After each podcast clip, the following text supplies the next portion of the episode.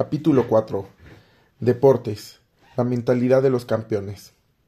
En el deporte, todo el mundo cree en el talento, incluso, o especialmente, los expertos. De hecho, de ahí viene la idea de un talento innato, de alguien que parece un deportista, se mueve como un deportista y es un deportista sin siquiera intentarlo. Se mueve como un deportista y esta creencia es tan grande que hay muchos cazatalentos y entrenadores que solo buscan esos talentos innatos. Y los equipos compiten entre ellos para pagar cantidades desorbitadas por ficharlos. Bill Bain era uno de esos talentos naturales. Todo el mundo estaba de acuerdo en que sería el próximo Babe Ruth, uno de los jugadores de béisbol más famosos de todos los tiempos. Pero a Bain le faltaban muchas cosas. La mentalidad de un campeón.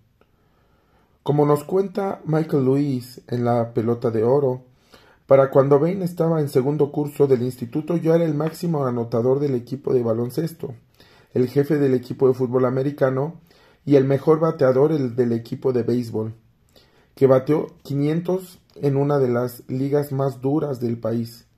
Su talento era auténtico de veras. Pero en el mismo momento en que las cosas iban mal, Bain buscaba algo que romper. No era solamente que no le gustase fallar, es que ni siquiera sabía cómo fallar.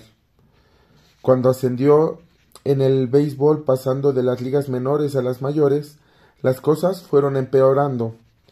Cada vez que tenía que batear, se convertía en una pesadilla, en otra oportunidad para verse humillado, y cada vez que hacía una chapuza bateando, se rompía en pedazos. Como dijo un cazatalentos, Billy tenía la convicción de que, ante todo, no debía arriesgarse a hacer un fuera de juego. ¿Te resulta conocido? ¿Intentó Bain arreglar sus problemas de manera constructiva? No, por supuesto que no. Por esto es un ejemplo de la mentalidad fija. El talento natural no debería necesitar esfuerzo, el esfuerzo es para los demás, para los menos dotados. El talento natural no pide ayuda, ya que sería una admisión de debilidad. Resumiendo, el talento natural no analiza sus defectos, ni los elimina entrenando o practicando. La mera idea de ser imperfecto es aterradora. Al estar tan metido en la mentalidad fija, se encontraba atrapado, atrapado en su enorme talento. Bain, el jugador, no se recuperó nunca de la mentalidad fija. Pero Bain, el del tremendo éxito como ejecutivo de las ligas mayores, sí lo hizo. ¿Cómo ocurrió eso? Había otro jugador que vivía y jugaba al lado de Bain, en las ligas menores y en las mayores. Lenny Dijkstra, que no tenía ni siquiera una pequeña parte de la dotación física de aquel ni de su habilidad natural pero Bain lo observaba con asombro. Como Bain contó después, él no tenía el concepto de fracaso, y era lo contrario. Y continúa. Empecé a tener una idea de lo que era un jugador de béisbol y me di cuenta de que yo no lo era. Lenny sí, Lenny lo era. Conforme miraba, escuchaba y meditaba en ello, se le ocurrió que la mentalidad era más importante que el talento. No mucho después de eso, como parte de un grupo pionero en la aplicación de un novedosísimo método de fichaje y gestión, llegó a la conclusión de que apuntar carreras, la clave del béisbol, consistía mucho más en un procedimiento que en un talento. Armado de esas percepciones, Bain, como director general de Oakland Athletics 2002, llevó a su equipo a una temporada de 103 partidos vencidos, con lo que ganó el campeonato de su división y estuvo a punto de romper el récord de victorias consecutivas. Y el equipo tenía los sueldos más bajos del béisbol. No compraban el talento, compraban mentalidad. La idea del talento natural.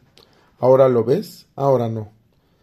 La dotación física no es como la dotación intelectual, porque la dotación física es visible.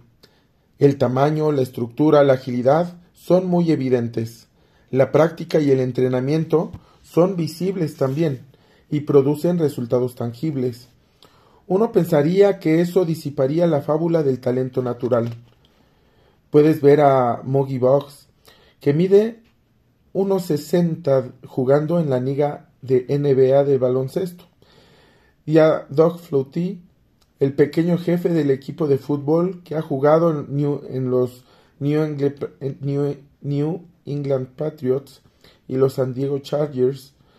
Puedes ver a, a Pete Gray, el jugador de béisbol que tiene un solo brazo, que llegó a las ligas mayores, a Ben Hogan, uno de los mejores golfistas más importantes de todos los tiempos, que carece completamente de elegancia, a Glenn Cunningham, el gran corredor que tenía las piernas quemadas y dañadas, al jugador de baloncesto Larry Bird y su lentitud. Puedes ver a los pequeños o sin gracia o incluso discapacitados que lo consiguen y los demás especímenes divinos que no. ¿No debería eso decirnos algo? Los expertos del boxeo dependen de medidas físicas que llaman los cuentos de la cinta métrica para identificar a los talentos naturales. Estas medidas son las muñecas del boxeador, la amplitud del pecho y el peso. Mohamed Ali, nacido Cassius Clay, falló en esas medidas no era un talento natural. Tenía mucha velocidad, pero no poseía el cuerpo de un gran boxeador. Carecía de la fuerza y no tenía los movimientos clásicos.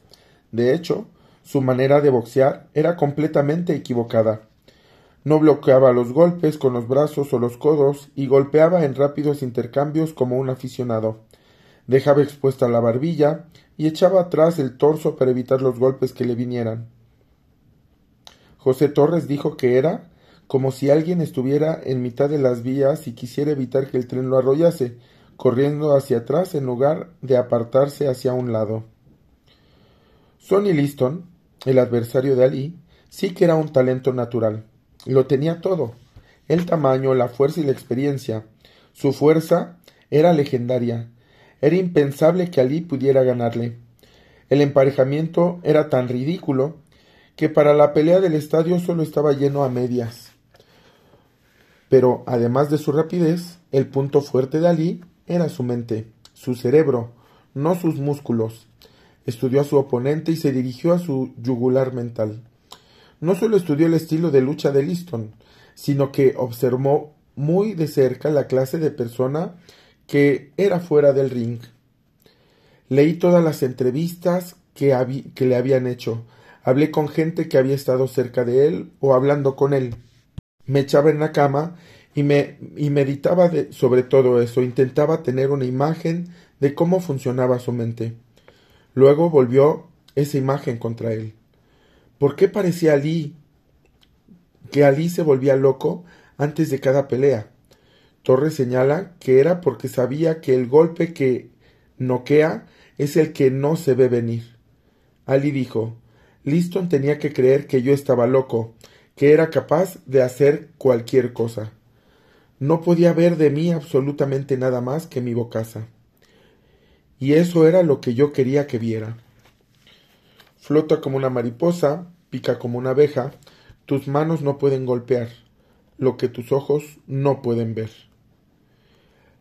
La victoria de Ali sobre Liston en la figura del en la historia del boxeo, un famoso manager reflexiona sobre Ali. Era una paradoja. Su rendimiento físico sobre el ring dejaba muchísimo que, que desear. Aun así su cerebro estaba siempre en perfectas condiciones de trabajo. Con una gran sonrisa sobre el rostro siguió diciendo mientras señalaba la frente con el dedo índice. Nos enseñó a todos que todas las victorias vienen de aquí. Luego levantó sus puños y añadió, y añadió, y no de aquí. Esto consiguió cambiar la mentalidad que tiene la gente sobre la dotación física. No, ahora cuando pensamos en Ali a posteriori, vemos el cuerpo de un gran boxeador. Era estupendo en su mente, era estupendo que su mente fuera tan aguda y que escribiese divertidos poemas, pero seguimos creyendo que su grandeza residía en su físico, y no comprendemos cómo los expertos no vieron esa grandeza desde el principio. Michael Jordan. Michael Jordan tampoco era un talento natural. Ha sido el deportista que más duró ha trabajado, quizá en toda la historia del deporte. Es bien sabido que Michael Jordan fue descartado del equipo universitario de baloncesto. Aún nos rendimos del entrenador, nos reímos del entrenador que lo eliminó. No fue fichado por la universidad para la que quería jugar, la pública de Carolina del, Norte. Bien, ¿acaso no fueron unos insensatos? No lo escogió ninguno de los dos primeros equipos de la NBA que, que podrían haberlo elegido. Vaya metedura de pata. Eso es porque, por lo que ahora sabemos, que ha sido el mejor jugador de baloncesto de todos los tiempos, y creemos que eso debería haber sido evidente desde el principio. Cuando lo miramos, vemos a Michael Jordan, pero hasta ese momento era solo Michael Jordan. Cuando lo eliminaron del equipo universitario, se quedó desolado. Su madre nos cuenta. Le dije que volviese y se disciplinase. Y vaya si lo hizo. Normalmente salía de la casa a las seis de la mañana para ir a practicar antes del colegio. En la Universidad de Carolina del Norte trabajó constantemente. El entrenador estaba atónito por su disposición a esforzarse más que cualquier otro. Una vez que después que de que su equipo perdiese el partido que cerraba la temporada, Jordan fue y ensayó sus lanzamientos durante horas. Se estaba preparando para el año siguiente. Incluso en la cima de su éxito y su fama, después de convertirse en un genio del deporte, su obstinada práctica siguió siendo legendaria. El antiguo entrenador, ayudante de los Bulls, John Buck, lo llamó un genio que quiere poner al día, que se quiere poner al día constantemente. Para Jordan, el éxito brota de la mente. La fortaleza mental y el corazón son mucho más importantes que las ventajas físicas que puedas tener. Siempre lo he dicho y siempre lo he creído. Pero los demás no miran a Michael Jordan y ven una perfección física que lo condujo inevitablemente a la grandeza. Babe Ruth. ¿Y qué pasa con el jugador Babe Ruth? Bien, claramente no era un modelo de perfección física. Ahí estaba ese tipo que tenía un apetito famoso y una barriga enorme, que sobresalía de su uniforme de los Yankees. Madre mía. Y no le hacen eso todavía. Y no le hace eso todavía más aún un talento natural. Pues no se iba de juerga toda la noche y al día siguiente se daba un paseíto por el plato de batear para golpear home runs.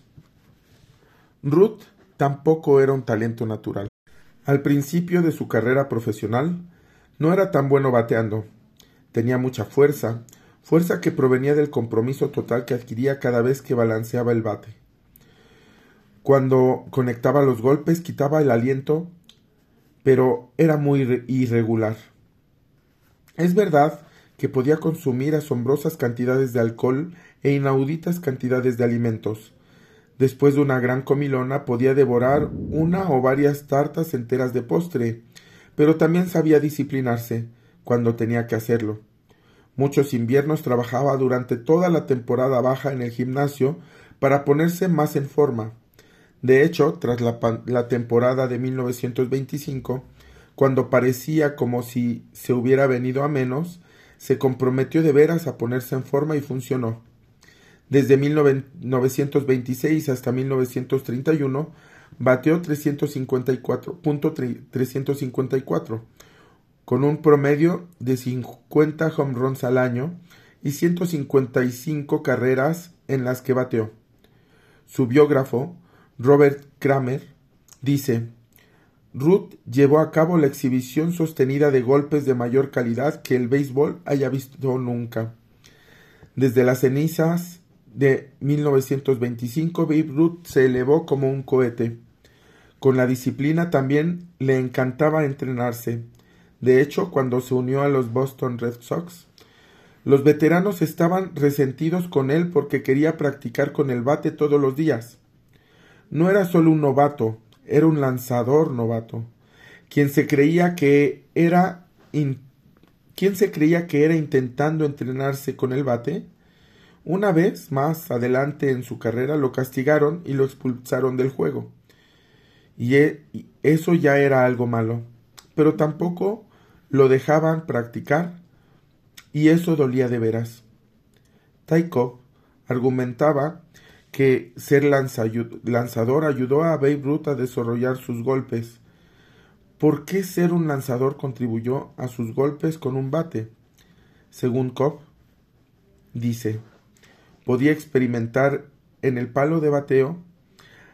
A nadie le importa mucho. Podía experimentar en el palo de bateo.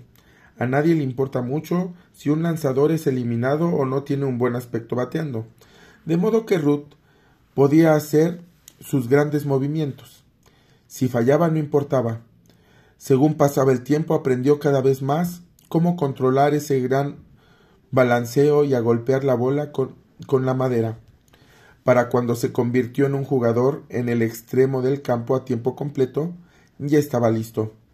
Aún así, nos aferramos firmemente a lo que Stephen J. Gold llama la idea generalizada de que los jugadores son trozos de carne que, de manera natural y sin esfuerzo, exhiben los talentos con los que los dotó la naturaleza. Las mujeres más rápidas de la Tierra. ¿Y qué hay de Vilma Rudolph, aclamada como la mujer más rápida de la Tierra? Después de que ganara tres medallas de oro en velocidad y relevos en los Juegos Olímpicos de 1960 en Roma. De joven, Rudolf estaba muy lejos de ser una maravilla física. Fue una niña prematura, la vigésima de los veintidós hijos que tuvieron sus padres, y estaba siempre enferma. A los cuatro años de edad estuvo a punto de morir en una larga lucha contra la pulmonía doble, la escarlatina y la poliomielitis, lucha de la que salió con la pierna izquierda casi paralizada. Los médicos le dieron pocas esperanzas de que pudiese utilizarla otra vez. Durante ocho años se dedicó vigorosamente a la fisioterapia, hasta que a los, a los doce se despojó de la rodillera que utilizaba y empezó a andar con normalidad. Si eso no es una lección de que la habilidad física puede desarrollarse, ¿qué lo es? Inmediatamente aplicó esa lección al baloncesto y a las pistas, aunque perdió, de las, perdió todas las carreras en las que participó en su primera competición oficial, Después de su increíble trayectoria deportiva dijo Solamente quiero que me recuerden como una mujer muy trabajadora. ¿Y qué hay de Jackie Joyner Kersey? aclamada como la mejor deportista de todos los tiempos. Entre 1985 y principios de 1996 venció en cada heptatlón en el que participó, que es exactamente un heptatlón. Es una competición deportiva agotadora de dos días de duración, dividida en siete partes, una carrera de 100 metros con vallas, salto de altura, lanzamiento de jabalina, una carrera de 200 metros, salto de longitud, lanzamiento de peso y una carrera de 800 metros. No es de sorprender que, a la ganadora se le considera la mejor deportista del mundo. Por el contrario, Johnny Kersey registró las seis puntuaciones más altas de la historia de ese deporte, estableció récords mundiales y ganó dos campeonatos mundiales, así como dos medallas olímpicas de oro, seis si contamos las que ganó en otras competiciones. Era una deportista nata. Talento tenía, pero cuando empezó en las pistas de velocidad, casi siempre acababa la última. Cuanto más trabajaba, más rápida se hacía, pero seguía sin ganar carrera alguna. Finalmente comenzó a ganar. ¿Qué había, ¿Qué había cambiado? Algunos podrían atribuir mi transformación a las leyes de la herencia, pero creo que fue mi recompensa por todas esas horas de trabajo en el camino de herradura, en las aceras del barrio, en los, patios, en los pasillos de la escuela. Explica compartiendo el secreto de sus continuos éxitos. Hay algo en verme a mí misma explica compartiendo el secreto de sus continuos éxitos. Hay algo en verme a mí misma mejorar que me motiva y me entusiasma. Es así, ahora, después de seis medallas olímpicas, y cinco récords mundiales.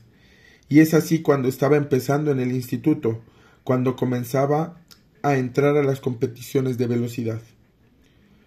Sus dos últimas medallas, un campeonato mundial y una olímpica, llegaron durante un ataque de asma y una lesión grave y dolorosa en el tendón de la corva.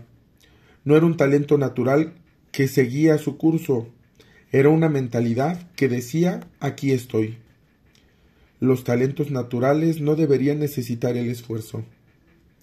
¿Sabías que durante algún tiempo se extendió la creencia de que si jugabas golf no podías entrenarte físicamente y que si aumentabas tu fuerza perderías el toque? Hasta que llegó Tiger Woods, con sus regímenes de ejercicio y su hábito de práctica feroz, y ganó cada torneo que había que ganar. En algunas culturas, la gente que trataba de ir más allá de su talento natural por medio del entrenamiento era duramente criticada. Uno tenía que aceptar su posición. Esas culturas habrían odiado a Maury Wills. Wills fue un entusiasta jugador de béisbol en los años 50 y 60 que tenía el sueño de llegar a participar en las ligas mayores. Su problema era que su forma de batear no era lo bastante buena de modo que cuando los Dodgers firmaron con él, lo enviaron de vuelta a las ligas menores. A pesar de ello, anunció orgullosamente a sus amigos En dos años voy a estar en, en Brooklyn jugando con Jackie Robinson. Se equivocó. A pesar de su optimista predicción y de su agotadora práctica diaria, languideció en las ligas menores durante ocho años y medio. Al llegar a la marca de los siete años y medio, el gerente del equipo le hizo sugerencias sobre cómo batear y le dijo Estás en un bajón de siete años y medio. No tienes nada que perder. Poco tiempo después, cuando le cuando el torpedero de los Dodgers se rompió un dedo del pie, llamaron a Wills para reemplazarlo. Al fin tenía su oportunidad. Su bateo todavía no era lo bastante bueno como no estaba preparado para abandonar, acudió al entrenador de la primera base buscando ayuda. Trabajaron juntos varias horas al día, aparte de la práctica diaria. Aún así seguía siendo, seguía sin ser lo bastante bueno. Hasta el resuelto Wills estaba decidido a dejarlo, pero el entrenador de la primera base se negó a consentirlo. Ahora que había resuelto los problemas técnicos, tenía que trabajar en su mente. Empezó a golpear bien y a robar las bases con una gran velocidad. Estudió los lanzamientos de los lanzadores y de los receptores contrarios, averiguando el mejor momento de robar una base. Desarrolló arranques repentinos y poderosos y deslizamientos eficaces. Su forma de robarse bases empezó a distraer a los lanzadores, a eliminar a los receptores y entusiasmar a los seguidores. Wills llegó a romper el récord de bases robadas de Taikov un récord imbatido durante 47 años. Esa temporada, esa temporada lo votaron como el jugador más valioso de la Liga Nacional. Coeficiente de inteligencia deportiva. Uno pensaría que en los deportes se debería considerar la relación entre la práctica y la mejora, entre la mente y el rendimiento, y dejarse de insistir tanto en el talento físico innato. Aun así, es casi como si negarse a ver, a lo mejor como indica Malcolm Gladwell, es porque la gente premia la dotación natural sobre la habilidad conseguida. Por mucho que nuestra cultura hable del esfuerzo individual y de la superación personal, Gladwell argumenta que en el fondo reverenciamos a los talentos naturales. Nos gusta pensar que nuestros campeones y nuestros ídolos son superhéroes que nacieron diferentes de nosotros. Preferimos no pensar en ellos como gente relativamente corriente que hizo extraordinaria, que se hizo extraordinaria a sí misma. ¿Por qué no? Para mí es algo mucho más asombroso. Hasta cuando los expertos están deseosos de reconocer el papel de la mente, siguen insistiendo en que todo es innato. Esto me chocó de veras al leer el artículo de, de Marshall Falk el gran defensa del equipo de fútbol americano St. Louis Rams.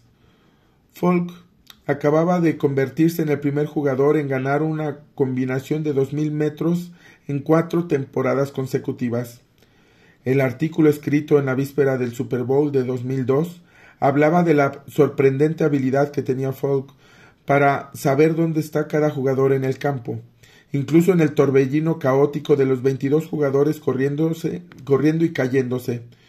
No solo sabe dónde están, sino que sabe también lo que hacen y lo que está a punto de hacer. Según sus compañeros de equipo, no se equivoca nunca. Increíble, ¿cómo lo hace? Tal como Folk lo cuenta, se pasó años y años mirando partidos de fútbol y en el instituto consiguió hasta un trabajo de vendedor en el estadio, trabajo que odiaba, para poder ver el fútbol profesional. Conforme miraba, siempre se hacía la pregunta ¿por qué? ¿Por qué estamos corriendo así en este juego? ¿Por qué atacamos de esta manera? ¿Por qué hacen eso? ¿Por qué hacen aquello? Fundamentalmente esa pregunta, dice Folk, me sumergió en el fútbol de un modo más profundo. De profesional, no dejó nunca de preguntarse por qué y de sumergirse profundamente en los entresijos del juego. Claramente, Folk mismo Folk mismo ve sus habilidades como el producto de estudio y de una curiosidad insaciable. ¿Cómo lo ven los jugadores y los entrenadores? Como un don. Marshall tiene el coeficiente inteligencia el coeficiente de inteligencia futbolística más alto que cualquiera de los jugadores con quien yo haya jugado, dice un veterano no compañero de equipo. Otros compañeros describen su habilidad de reconocer alineamientos defensivos a la perfección como el don de un autista prodigio. Asombrado por sus despliegues de habilidades, un entrenador dijo se necesita una inteligencia futbolística innata para hacer todo eso. Carácter. Pero ¿no existe algún deportista que verdaderamente parece que ha nacido con el don? Sí, y tal como lo les ocurrió a Billy Bain y a John McEnroe, a veces es una maldición. Con todos esos elogios por su talento y con lo poco que había, necesitado trabajar o desarrollarse a sí mismos, pueden caer fácilmente en la mentalidad fija. Bruce Jenner, disléxico, probablemente Bruce Jenner, medalla olímpica de oro en el decathlon, decatlón en 1976, dice, si no fuese disléxico, probablemente no habría ganado los Juegos Olímpicos. Si hubiera sido mejor lector, todo eso habría llegado fácilmente. Los deportistas habrían venido a mí con facilidad. Y no me habrían dado cuenta nunca de que la forma de seguir adelante en la vida es el trabajo duro. Los talentos naturales llevados por su superioridad no aprenden, cómo trabajar duro ni cómo enfrentarse a los contratiempos. Lo que sigue es un relato sobre Pedro Martínez, el, magnífico lanzador por entonces con los Boston, Boston Red Sox, que se autodestruyó cuando más lo necesitaban. Pero en realidad el relato trata sobre un tema mucho más vasto, un relato sobre el carácter. Un grupo de periodistas deportivas, de The New York Times, y de Boston Globe. Viajaba en un avión de la aerolínea Delta con destino a Boston. En ese avión también iba yo. Se dirigían al tercer partido de la serie eliminatoria de la Liga Nacional de 2003 entre el equipo de New York Yankees y el Boston Red Sox.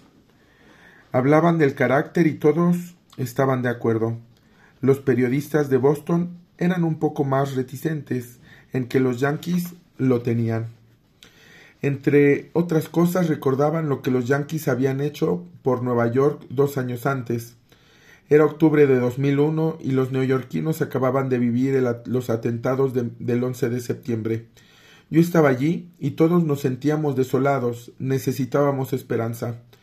La ciudad necesitaba que los Yankees fueran a por todas, que fueran a por la Serie Mundial. Pero los Yankees también habían pasado por aquel día y se encontraban heridos y exhaustos. Parecía que no les quedaba nada. No sé de dónde se lo sacaron, pero trabajaron a fondo y liquidaron a un rival tras otro. Cada victoria nos traían un poco más de vuelta a la vida. Con cada uno una de nos daban un poco más de esperanza para el futuro. Alimentados de nuestra necesidad, llegaron a ser los campeones de la American League East, Liga del Este, luego los campeones de la American League Nacional, y después llegaron a las series mundiales, donde hicieron una trayectoria valiente y casi lo consiguieron. Todo el mundo odia a los Yankees, es el equipo contra el que va el país entero. Yo también crecí aborreciéndolos, pero después de eso tenía que quererlos. Eso es lo que los periodistas deportivas querían decir con carácter. Carácter, dijeron los periodistas deportivos. Lo reconocen en cuanto lo ven. Es la habilidad de profundizar para encontrar la fuerza hasta cuando las cosas están en tu contra. El mismísimo día siguiente, Pedro Martínez, el deslumbrante pero supermimado lanzador de los Boston Red Sox, reveló lo que significa carácter al demostrar lo que no lo es.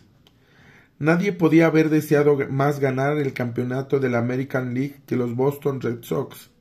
No habían ganado un World Series desde el 85, desde la maldición del bambino, o sea, desde que el dueño de los Sox, Harry Freeze, vendiera a Babe Ruth a los Yankees para conseguir dinero para financiar un espectáculo de Broadway.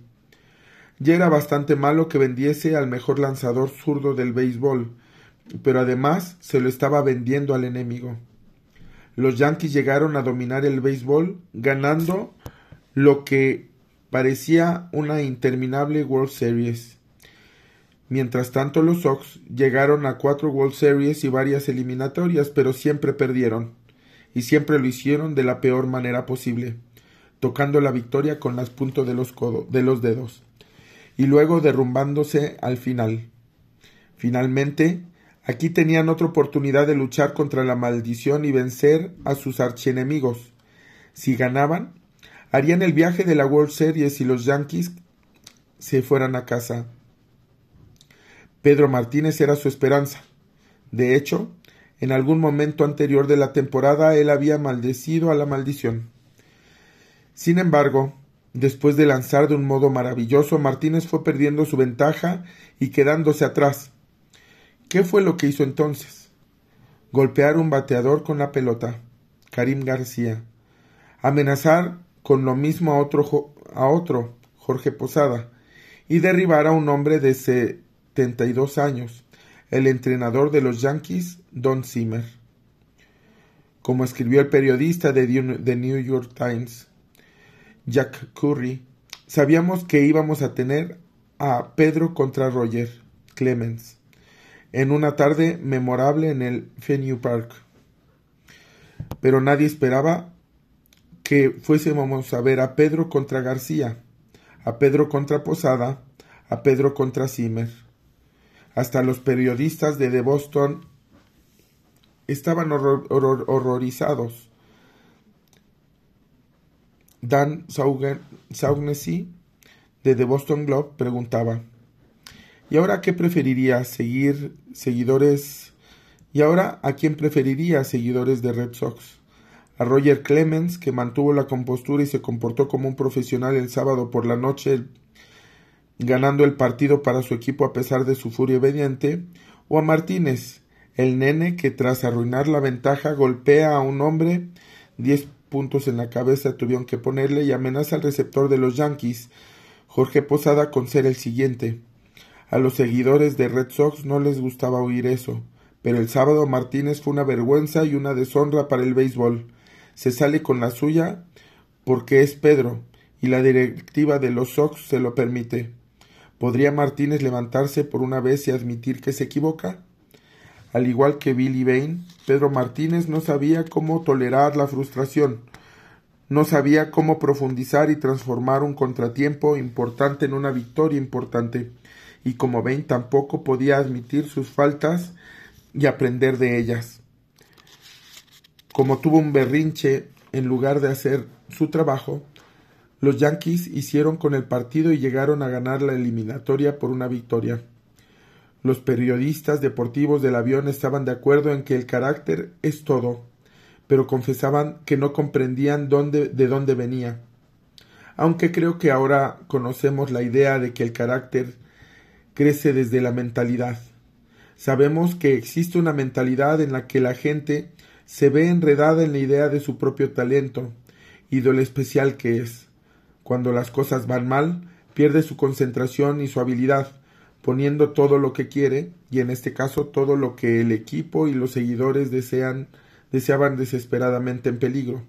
Sabemos también que existe una mentalidad que ayuda a afrontar los contratiempos, señala buenas estrategias y ayuda a actuar en consecuencia. Espera la historia. Espera, la historia no ha acabado. Un año después, los Sox y los Yankees volvieron a enfrentarse. Quien ganase los siete partidos sería el campeón de la American League y haría el viaje a las World Series. Los Yankees ganaron los tres primeros partidos y el destino humillante de los Boston parecía sellado nuevamente. Pero ese año los Sox habían puesto bajo aviso a sus, a sus primadonas habían vendido, habían vendido una, habían intentado lo mismo con otra, nadie lo quería, y habían enviado el mensaje. Esto es un equipo, no un montón de estrellas. Cuatro partidos más tarde, los, los Boston Red Sox eran los campeones de la American League y luego de la World Series. Fue la primera vez que desde 1904 los Sox habían vencido a los Yankees en un campeonato mostrado en un campeonato mostrando dos cosas. La primera, que la maldición había terminado. La segunda, que el carácter se puede aprender.